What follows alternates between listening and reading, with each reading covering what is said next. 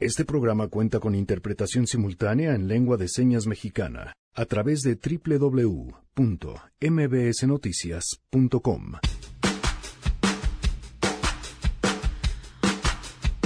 Hoy vamos a platicar acerca del programa de revinculación que forma parte de los centros de convivencia familiar supervisada.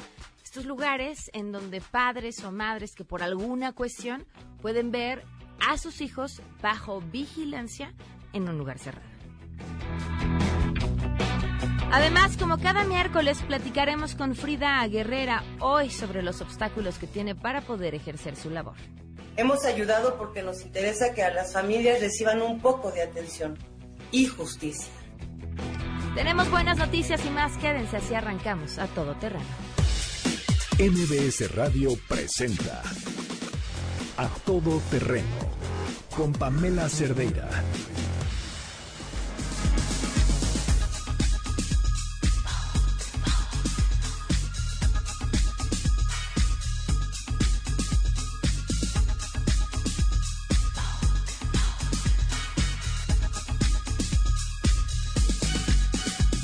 Janine, ¿cómo estás? Hola, Pa, muy buenas tardes. Buenas tardes a todos. Eh, arrancamos con nuestra playlist del orgullo gay, que acuérdense que, bueno, de hecho pues sería como el último miércoles, pero yo creo que hay música que vale la pena retomar para, para más adelante. Y bueno, arrancamos con Vogue, que fue una de las canciones que subieron a, a la, a, la, a, la la- la lista y fue propuesta de Elisa. La lista está en Spotify, todavía la pueden Así encontrar. es, y pueden seguir colaborando. Vamos Perfecto. a abrir más. Vamos a compartirla también en mis redes para que puedan ustedes seguir agregando canciones. Muchas gracias. Gracias. Y además les recordamos que esta semana estamos compartiendo justamente historias de orgullo y las pueden seguir a lo largo del programa. Al final de cada bloque va un fragmento de una historia de cada persona. Son eh, más bien tres fragmentos de una sola historia sobre cómo se reconocieron, cómo salieron a compartirlo con las demás personas y cómo ¿Cómo viven hoy el orgullo? Eso es lo que estamos platicando a lo largo de esta semana. El teléfono en cabina 5166-1025, el número de WhatsApp 5533329585, a todoterreno arroba mbs.com y en Twitter, Facebook e Instagram me encuentran como Pam Cerdeira. Gracias a Miguel González en la interpretación de lengua de señas en www.fundación, digo no, mbsnoticias.com. Es que, ¿por qué me confundo? Porque estamos haciendo nuestra campaña Radio para Todos y necesitamos que se sumen. ¿Cómo se pueden sumar? Se meten, ahora sí, a www.fundacionmbsradio.org. Les va a aparecer un pop-up que dice a todo terreno, le dan clic ahí y automáticamente los va a llevar a la página donde les dicen las muchísimas maneras que hay para que puedan participar y seguir ayudándonos a hacer radio para todos. Este medio que, pues desde sus inicios, por supuesto, ha sido negado a un grupo de personas a quienes no pueden escuchar y que hoy, gracias a la tecnología, podemos hacer radio para todos y para poder seguirlo haciendo, pues necesitamos de su ayuda. www.fundacionmbsradio.org. En una de esas nos vamos a cenar, este compran unas pulseritas, vaya, en serio, infinidad de oportunidades que hay para que podamos hacer cosas eh, juntos. Bueno, en otros temas. Hoy se cumplen 57 días y es el conteo que arrancamos a partir del día de hoy porque además me parece importante no quitar el dedo del renglón. 57 días de que los refugios para mujeres víctimas de violencia operados por organizaciones de la sociedad civil están trabajando sin recursos. 57 días en que no han recibido los recursos que les corresponden por parte del gobierno para seguir operando. 57 días. Tantos días más de que mm, escuchamos a un gobierno con un inmenso desconocimiento sobre la forma de operar de los refugios, otros tantos más de la promesa de reunirse con ellos, de reunirse con ellos y, y- y querer trabajar de la mano hoy, 57 días, de que estos refugios para mujeres víctimas de violencia no han recibido los recursos que les corresponden. Y de aquí a que esto suceda, en este espacio seguiremos contando. En otros temas, eh, después de que el titular del Instituto Nacional de Migración llamara FIFIs a los policías federales, se disculpa, la información la tiene Nora Bucio. Te escuchamos, Nora, muy buenas tardes. Pamela, te saludo con gusto y de la misma forma al auditorio. Y como bien señalas, Francisco Garduño Yáñez, comisionado del Instituto Nacional de Migración, ofreció una disculpa a los elementos de la Policía Federal, a quienes calificó como fifís luego de que un grupo de ellos se quejara por dormir en la banqueta al ser desalojados de los hoteles donde se hospedaban por falta de pago a través de un comunicado, se disculpó por las declaraciones realizadas la semana pasada, en donde además acusó a los elementos de la Policía Federal desplazados por los operativos migrantes de estar acostumbrados a los buffets y a las camas de hotel. Por ello, el Instituto Nacional de Migración aseguró a través de este comunicado que permanece atento a las necesidades de los elementos federales como los de la Guardia Nacional con la finalidad de que las corporaciones que apoyan en el plan emergente para atender el tema migratorio puedan desarrollar su labor en condiciones dignas. El texto señala también que el comisionado Francisco Garduño reconoce y exalta que las mexicanas y los mexicanos que integran estos cuerpos de seguridad hacen un gran trabajo para que se cumplan las leyes migratorias y mantener el orden en el país, señala este documento. Sin embargo, déjame comentarte finalmente que Francisco Garduño, bueno, pues ofreció esta disculpa después de la conferencia de prensa del presidente Andrés Manuel López Obrador, quien aseguraba que el comisionado del Instituto Nacional de Migración es una buena persona y que seguro no tendría problemas en disculparse. Pamela, la información. Muchísimas gracias. Buenas tardes. Muy buenas tardes, Nora. Pues sí, después de la instrucción del jefe, entonces vino la disculpa. Ahora, eh, les digo la verdad, me parece terrible, pero ni cómo culparlo, ¿no? Está siguiendo, está utilizando el lenguaje del jefe y ese lenguaje que utiliza el jefe hoy lo utilizó él para ejemplificar algo de la peor manera, pero pues ah, son las consecuencias. Y no dudamos que las intenciones sean buenas, no necesariamente de Garduño, incluso el presidente, pero esas son las consecuencias de darle al lenguaje el uso que se le está dando desde la máxima autoridad del país. Pero bueno, ahí la dejamos, tenemos buenas noticias.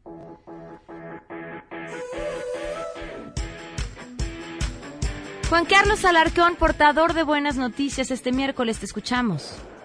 Hola, Pamela, me da gusto saludarte. Muy buenas tardes. La estrategia de control biológico aplicado por el Servicio Nacional de Sanidad, Inocuidad y Calidad Agroalimentaria para el combate de la mosca prieta de los cítricos en los estados de Oaxaca, Chiapas y Morelos redujo la presencia de la plaga y permitió la reactivación económica de los productores de limón mexicano. Con esta estrategia fitosanitaria, el estado de Oaxaca Ah, se nos cortó la comunicación, Juan Carlos. Ahorita volvemos a entrar en contacto para que nos platiques acerca de esto, que es importante y que tiene que ver además eh, con muchos otros estados del país. Juan Carlos, ¿ya está en la línea? Oigan, bueno, en lo que podemos poner como estar en establecer comunicación con Juan Carlos, les platico, va a haber una función especial de monólogos de la vagina por la libertad de prensa. Esto va a ser el 8 de julio. Sí, 8 de julio, ¿no? El 8 de julio en el Teatro Libanés a las ocho y media de la noche. Ya son vacaciones, ya se pueden desvelar un lunes y me daría muchísimo gusto que pudieran acompañarnos en esta función especial el próximo 8 de julio en el Teatro Libanés. Ahora sí, te escuchamos.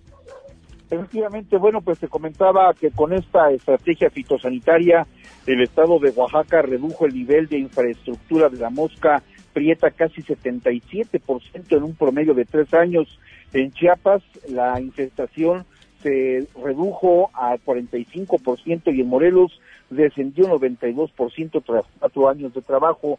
Este método fitosanitario, Pamela, puesto en marcha por los técnicos del eh, Sistema Nacional de Inocuidad y Calidad Agroalimentaria, pues se ha llevado a cabo en diferentes estados del país y también consiste en el uso de avispas parasitoide y del hongo entomopatiógeno que son introducidos en unidades de producción comerciales y traspatios para reducir la población de moscas. Es por ello que el organismo de la Secretaría de Agricultura ha invitado a los productores a acercarse al Comité de Sanidad Vegetal en su estado a fin de combatir a las plagas de manera oportuna y adecuada.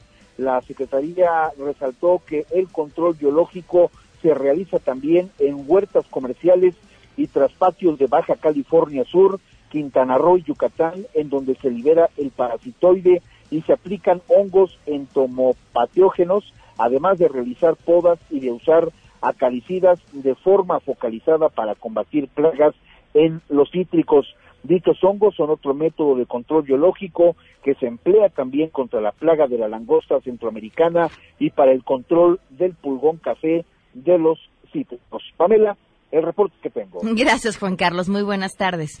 buenas tardes. termina de darle los datos de la función. Les decía, el lunes 8 de julio y vamos a estar justamente en la función. Marta Figueroa, Laura Pérez Cisneros y, y, por supuesto yo. Y bueno, pues nos encantaría que nos acompañaran. Ocho y media de la noche, el 8 de julio. Vamos a una pausa y continuamos a todo terreno.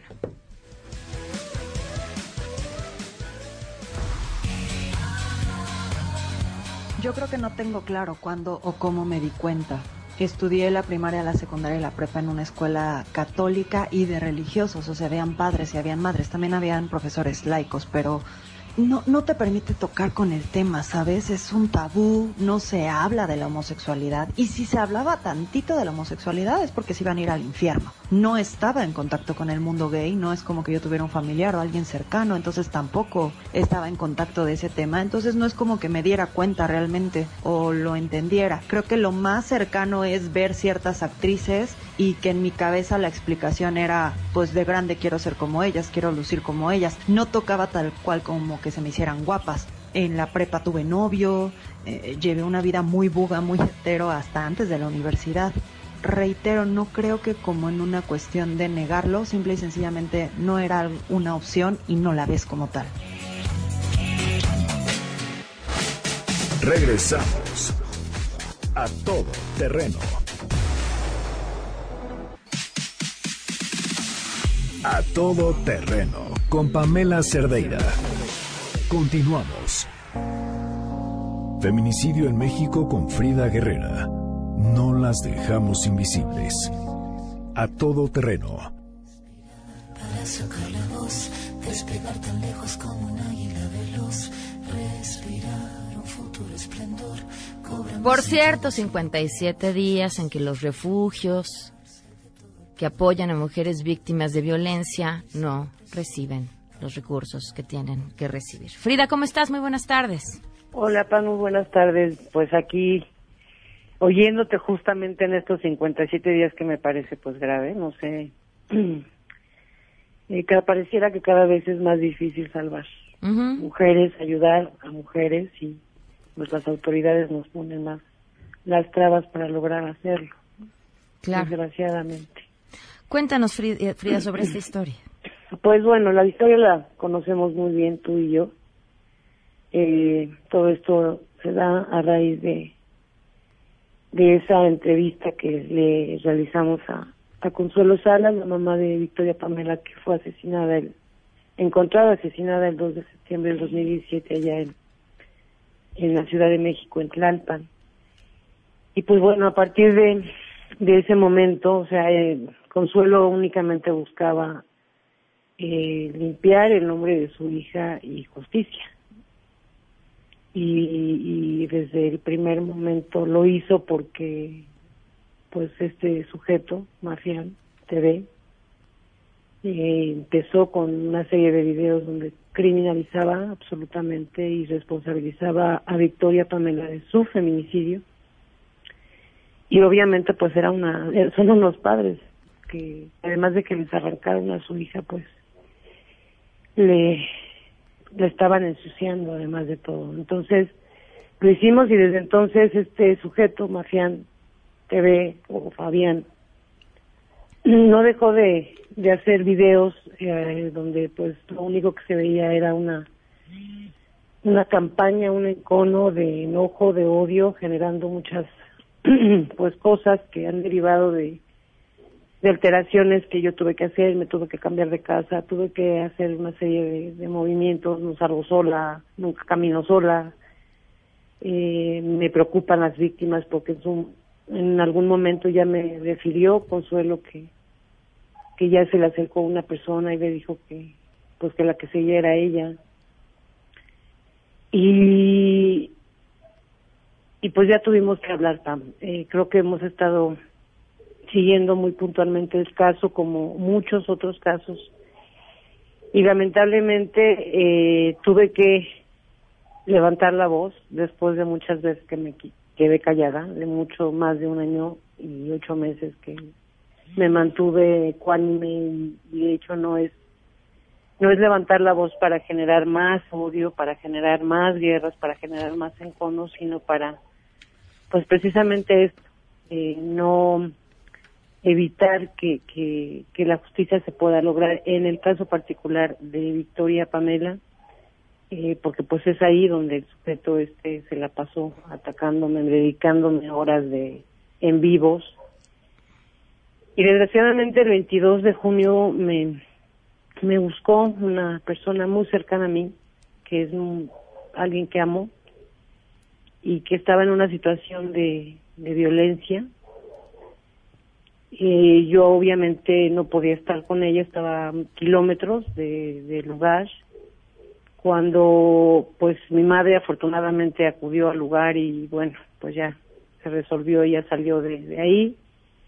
Ella ya tenía una denuncia que se había puesto en diciembre del 2018 justamente por lo mismo, por ser violentada por eh, pues el su pareja y su hija de 29 años. Eh, acude el día lunes a, ampliar su, su declaración y a, que le certificaran las lesiones que tenía que eran demasiadas. Y al momento de que es notificada está eh, el agresor de que tiene que presentarse en el centro de justicia, eh, la hija adulta, eh, pues se pone muy agresiva con la policía, le habla a la víctima eh, y la amenaza, le dice que la va a matar, que si no, mm, pues si no se retracta, va, nos vamos a arrepentir. Y pues ella nuevamente revictimizada me llama llorando, me dice por favor para esto y digo es que no depende de mí, es que no, yo ya no quiero, me voy a desistir, eh, tengo mucho miedo, este ya por favor y desgraciadamente pues eso me obliga a mí a hablar con la coordinación del Centro de Justicia para la Mujer de Ecatepec que estaba dando todo su apoyo para pedirle que ella pues que ella ya no se iba a presentar, que se iba a desistir y que ya las cosas pues se quedaran así. Esto eh, generó que esta mujer de 29 años, la hija de esta víctima, eh, pues finalmente, le- después de tantos años de decir aquí estoy, aquí estoy, quien quiera eh, exhibir a Frida Guerrera, aquí estoy yo, se comunicó con Fabián y en un en vivo hablaron cosas mm, horribles, además de de muchas mentiras totalmente eh, horribles, eh, cosas de, que no tenían que ser filtradas, se violentó ya el entorno eh, familiar y desgraciadamente se prestó, fue el instrumento para, pues para que esta mujer eh, cumpliera una venganza o una advertencia que nos había hecho de que nos íbamos a arrepentir. ¿Qué, qué medidas vas a tomar, Frida? Mira, este Pam, ya lo, ya lo, pues sabrás que yo ya tengo interpuestas de, de este, demandas en ya también se está haciendo la, pues la demanda civil, que fue lo que me, me sugirió mi asesor jurídico. Yo el viernes estoy también ya, nada más para ampliar unos datos que me están pidiendo eh, referente a esto y que las autoridades se hagan eh, pues responsables de esto. O sea, justamente eh, pues te lo comento porque creo que es importante. Eh, el día de ayer el- esta persona se puso en contacto conmigo, eh, haciéndome saber que lo habían amenazado, que lo habían no sé qué. Le dije que yo no sé absolutamente nada de eso. Yo no tengo idea de qué fue lo que pasó. Y sí, ahorita me acaban de avisar que él está en el búnker. Y pues yo desde tu espacio ¿Quién? quiero aprovechar. Fabián. Fabián en el... Ok. Este, desde este espacio quiero aprovechar PAN para, eh, pues nosotros no somos violentos, yo no soy sicaria, no tengo ese poder. Si tuviera ese poder, pues desde cuándo lo hubiera hecho, ¿no? Pero las cosas así no son. Y creo que, que tenemos que, que hacer, y todos tenemos el derecho de poner las denuncias que queramos, todos tenemos el derecho de informar, pero siempre con responsabilidad, siempre sin generar enconos de odio, y pues a ver, a ver qué, qué sucede. Yo me deslindo absolutamente de cualquier situación violenta en contra de cualquier persona. Eh, pero sí también lo responsabilizo porque pues generó muchas cosas, o sea... Sí, trae una campaña con marcaje personal, eso nos queda claro. Para mm, recordarle un poco al público, porque ya habíamos comentado brevemente sobre este sujeto, fungió como vocero de mm, la defensa en el caso de este sospechoso en el feminicidio de Victoria. Y tan fungió como vocero que eran los abogados quienes le pasaban toda la documentación y él presentaba y daba a conocer la documentación de la forma más vil, justificando el yo no estoy justificando lo que le pasó a Victoria, pero aquí una foto de ella en no sé dónde. Pero dicen que andaba con malas compañías. Pero revictimizando a Victoria y tratando de justificar que ella se había buscado lo que le había sucedido. No hay, no hay nada que justifique que se le quite la vida a otra persona. Entonces, bueno, y de ahí esto que nos narras y este marcaje personal que ha traído a través de sus videos, pues sí, supongo en un afán de seguir haciéndole el trabajo a quienes están defendiendo a esta persona que hoy se encuentra bajo proceso. Así es. Bueno, pues Frida, algo que agregar y tus redes para que te sigan. Gracias, Pam, arroba Frida Guerrera y en Twitter Frida Guerrera Guerrera ya lo abrí nuevamente al todo el público en Facebook, que es mi muro personal, y mi página que es Frida Guerrera Villalbazo. Eh, y pues nada más, Pam, que, que eso, aprendamos a, tener respeto y amor por esta maravillosa oportunidad de, de informar, de tener un medio para hacerlo, pero siempre, siempre pensando en las víctimas, siempre pensando con responsabilidad en lo que podemos generar. Muy bien, Frida, muchas gracias. Gracias a ti, Pam. Buenas tardes. 12 con 29, vamos a una pausa y continuamos con esta, nuestra historia de orgullo.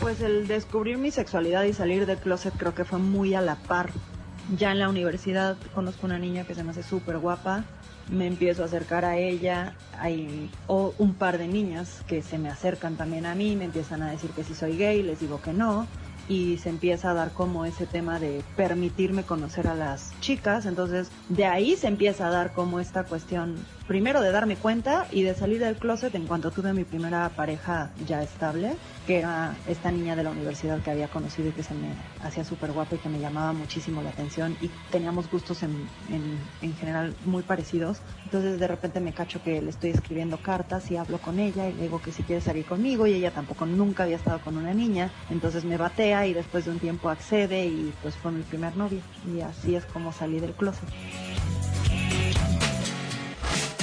Regresamos a todo terreno.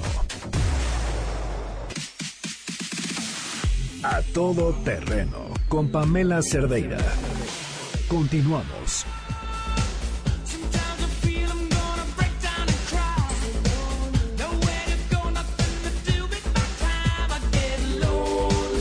Le agradezco enormemente y ojo, pueden es un buen momento que aprovechen si tienen preguntas que hacer el teléfono 5166-1025 a la licenciada Lynn Miranda, ella es directora del Centro de Convivencia Familiar supervisada del Tribunal Superior de Justicia de la Ciudad de México. Bienvenida. Hola, buenos días. gracias, perdón. Gracias, por acompañarnos. Ya he estado aquí, hemos platicado lo que es el centro de convivencia. Eh, una breve explicación para quien se haya perdido eh, la ocasión en la que ya hemos platicado qué es, para que entremos de lleno al tema que es este programa que están aplicando desde noviembre. Sí, el centro de convivencia familiar supervisada apoya a las familias que están en conflicto en conflicto litigioso ante la jurisdicción del Tribunal Superior de Justicia de la Ciudad de México. Aquí acompañamos a las familias a que se dé una convivencia familiar. Y bueno, yo anteriormente te había platicado que estábamos en una renovación hablábamos de que las familias necesitan mucho acompañamiento para que esta situación de emociones no impacte negativamente el desarrollo de las niñas, niños y adolescentes. Y a partir del 6 de noviembre del año pasado, el Tribunal Superior de Justicia se coloca a la vanguardia en la, ciudad, en, el, en la República Mexicana al ofrecer a las familias no solo este, esta observación de convivencias, sino hoy tenemos un programa de revinculación familiar. ¿En qué consiste?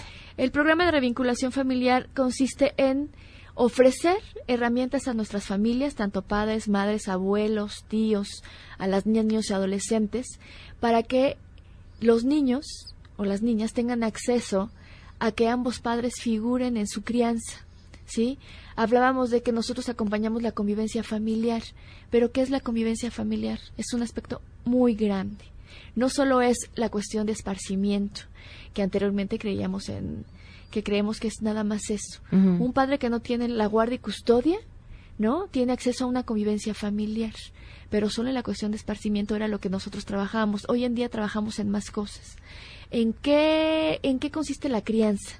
En inculcar valores, establecer límites, todas esas bases que requerimos como seres humanos para poder desarrollarnos y crear nuestra independencia como adultos.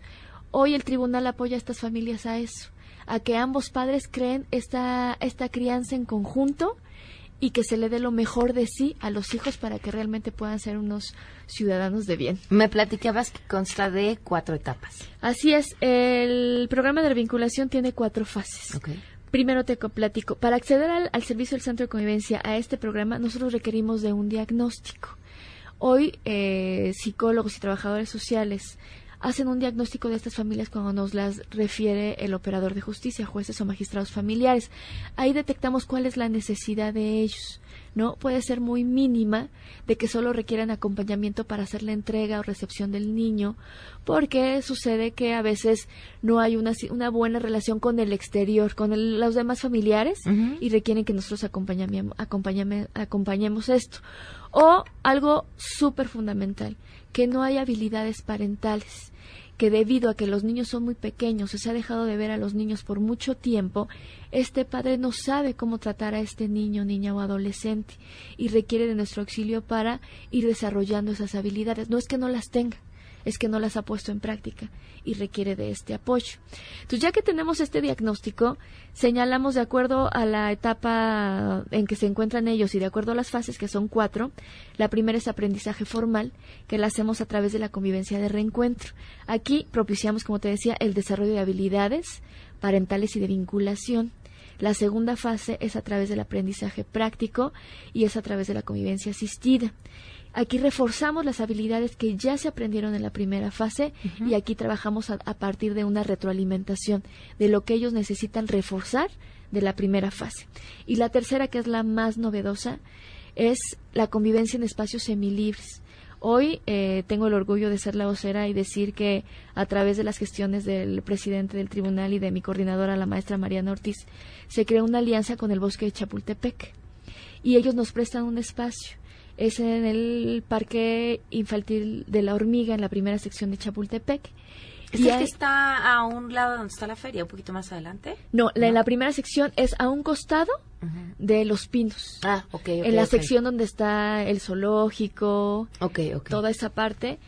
Ahí, al ser un espacio totalmente cerrado, nuestros usuarios, nuestras familias usuarias, niños y adolescentes pueden ir ahí. Le llamamos expansión a esta fase. ¿Por qué?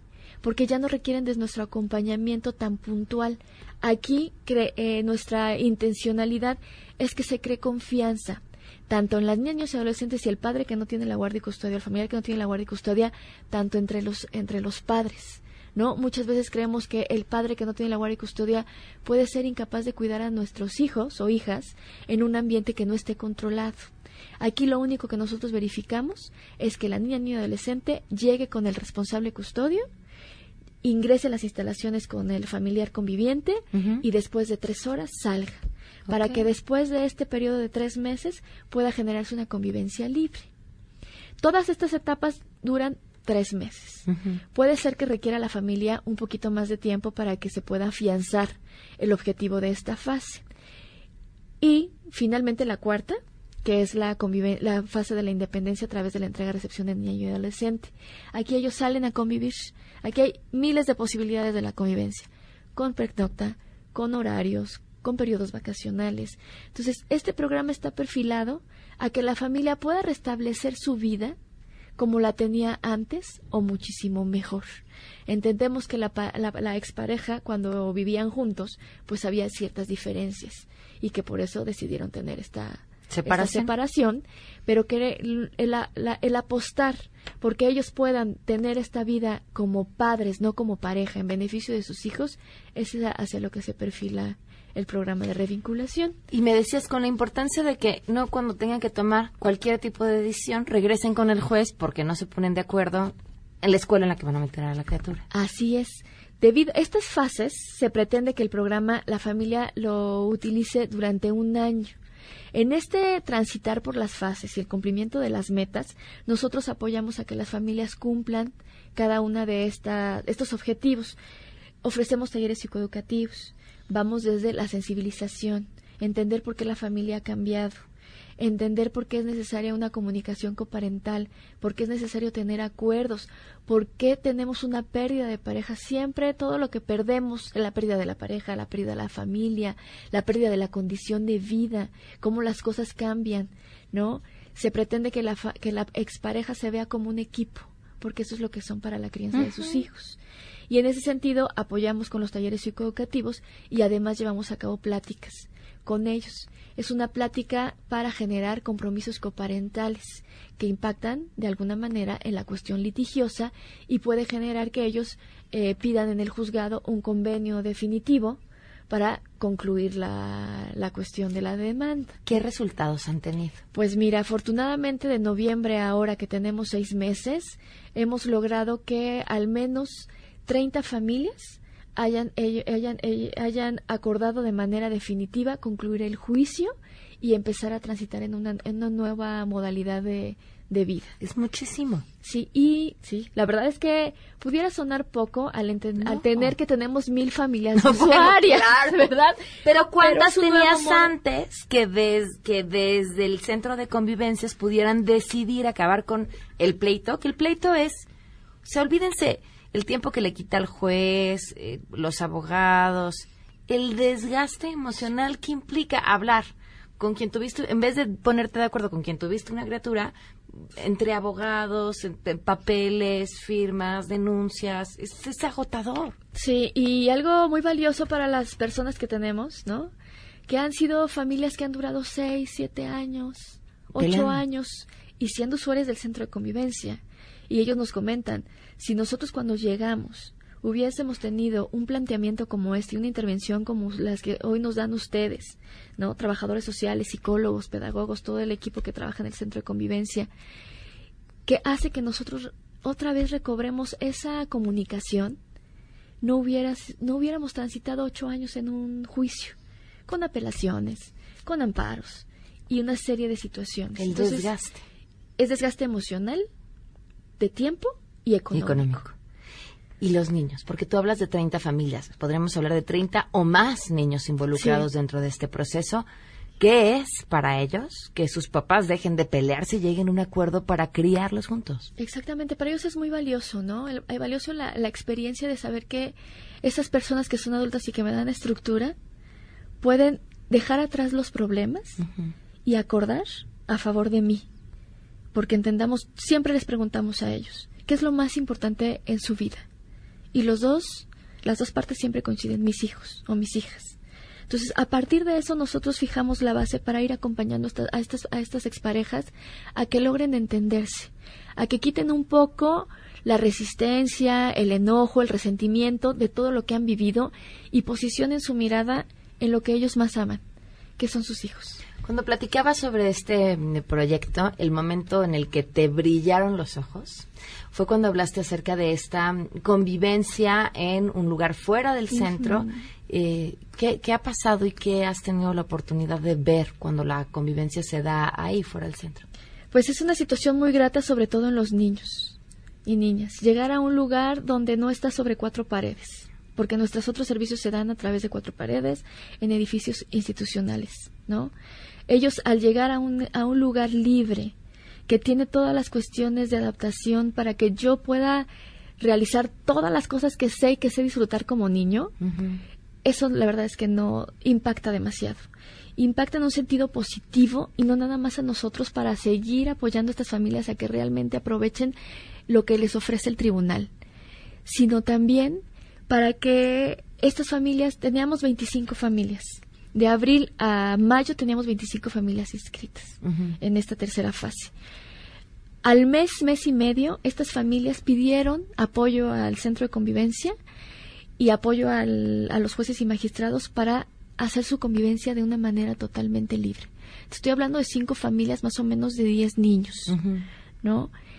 Y te das cuenta de que todo es una cuestión de falta de comunicación, de falta de entendimiento, de falta de saber qué es lo que puede ser mejor, de darme la oportunidad de generar un cambio.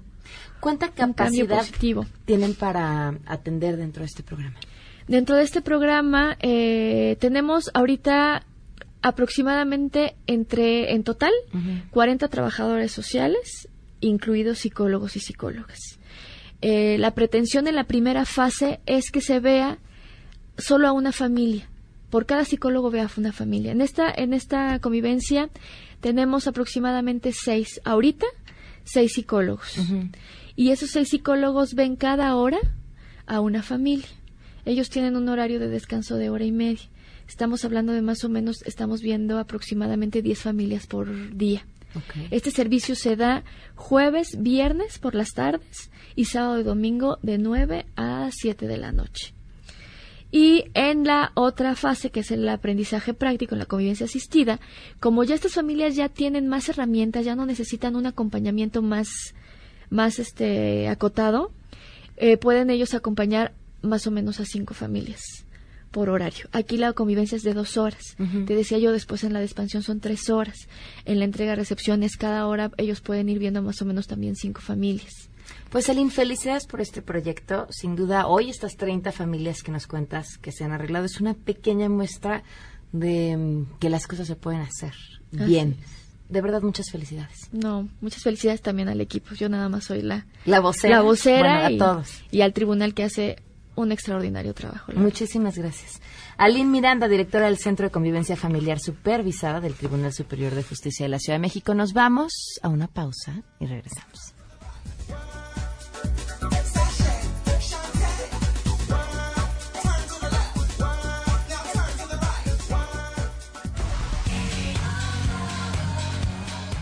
Yo creo que espero en algún momento vivir en un mundo sin etiquetas. Hace poquito oí una conferencia donde una chica trans decía que al contrario, que está increíble vivir con etiquetas. No sé, yo lo vivo hoy con mucha calma. Creo que he sido súper afortunada porque actos de discriminación tal cual he tenido nada más uno, una vez en un parque público estaba agarrada de la, de la, mano de mi novia y una familia al lado nos reportó por actos impuros y nos sacaron del parque pero creo que pues más o menos yo de esto ya llevo más de 10 años y en estos 10 años es radical la diferencia. Yo lo vivo con mucha calma, yo lo vivo con mucha aceptación, toda mi familia, todo mi mundo lo sabe y eso para mí es una cuestión de mucha calma, de mucha autoaceptación y de ver los cambios que se están dando en este mundo, que a la gente poco a poco esto le deja de, de ser tan extraño y el solo hecho de poder hablarlo se me hace increíble. Regresamos a todo terreno. A todo terreno con Pamela Cerdeira. Continuamos. Enneagrama. Nueve formas de ver la vida con Andrea Vargas y Adelaida Harrison. A todo terreno.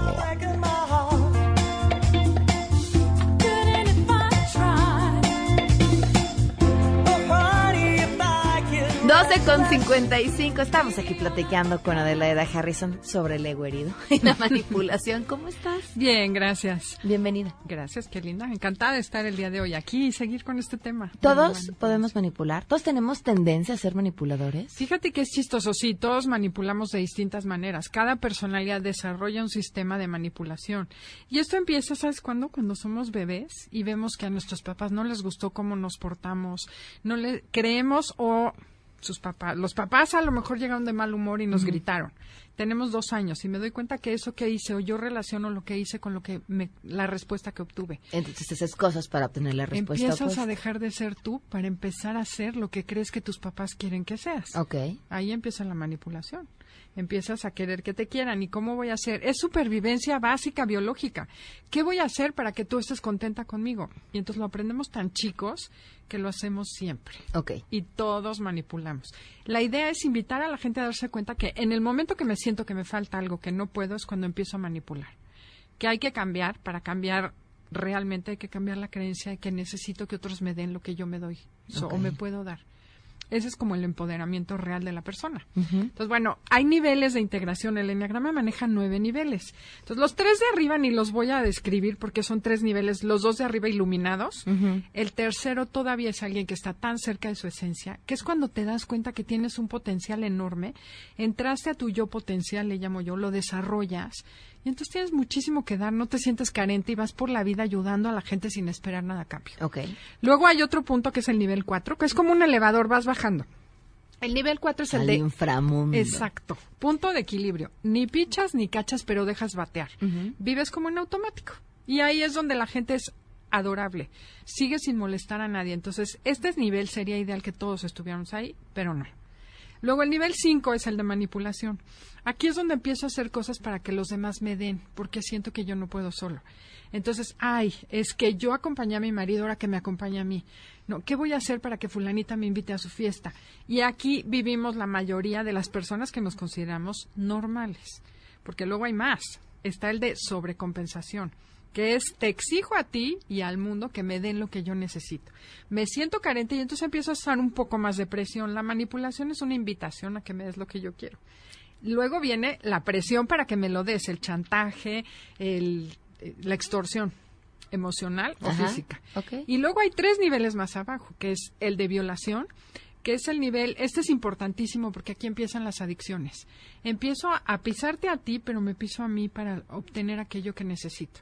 Entonces, por ejemplo, si yo necesito paz, voy a empezar a beber para sentirme en paz.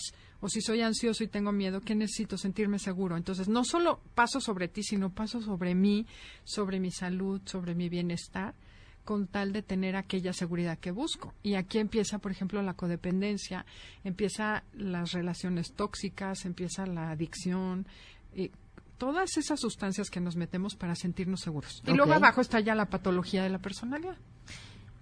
¿Cómo podemos cacharnos?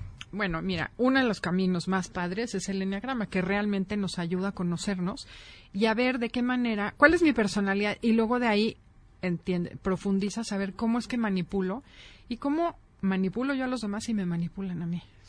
Ahí está. Y el Enneagrama lo pueden escuchar en esta frecuencia los sábados a las 12 del día y buscar Enneagrama Conócete, donde se les ocurra Facebook, Twitter, Instagram, Instagram. y su página que es Enneagrama Conócete. Perfecto, muchísimas gracias. A ti, Pamela, gracias. Y de esto se hablará en las próximas horas. A todo terreno. Sheila, ¿qué se está cocinando? Buenas tardes. Hola Pam, buenas tardes a ti y al auditorio. Estaremos muy atentos a posibles reacciones del expresidente Enrique Peña Nieto y del exsecretario de Hacienda Luis Videgaray, luego de que esta mañana el abogado de Emilio Lozoya dio a conocer que solicitará un juzgado que se le cite a declarar como parte de las investigaciones que se iniciaron por lavado de dinero y tras la venta de la planta de agronitrogenados. Y también estaremos atentos al caso de Aiden Mendoza, que como recordaremos fue la alumna del CCH Oriente que en abril pasado murió al interior de un salón de clases tras recibir un disparo de arma de fuego.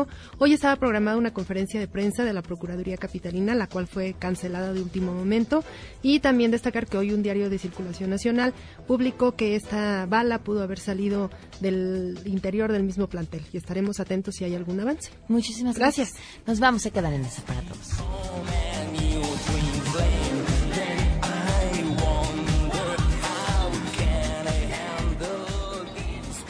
MBS Radio presentó A Todo Terreno con Pamela Cerdeira, donde la noticia eres tú.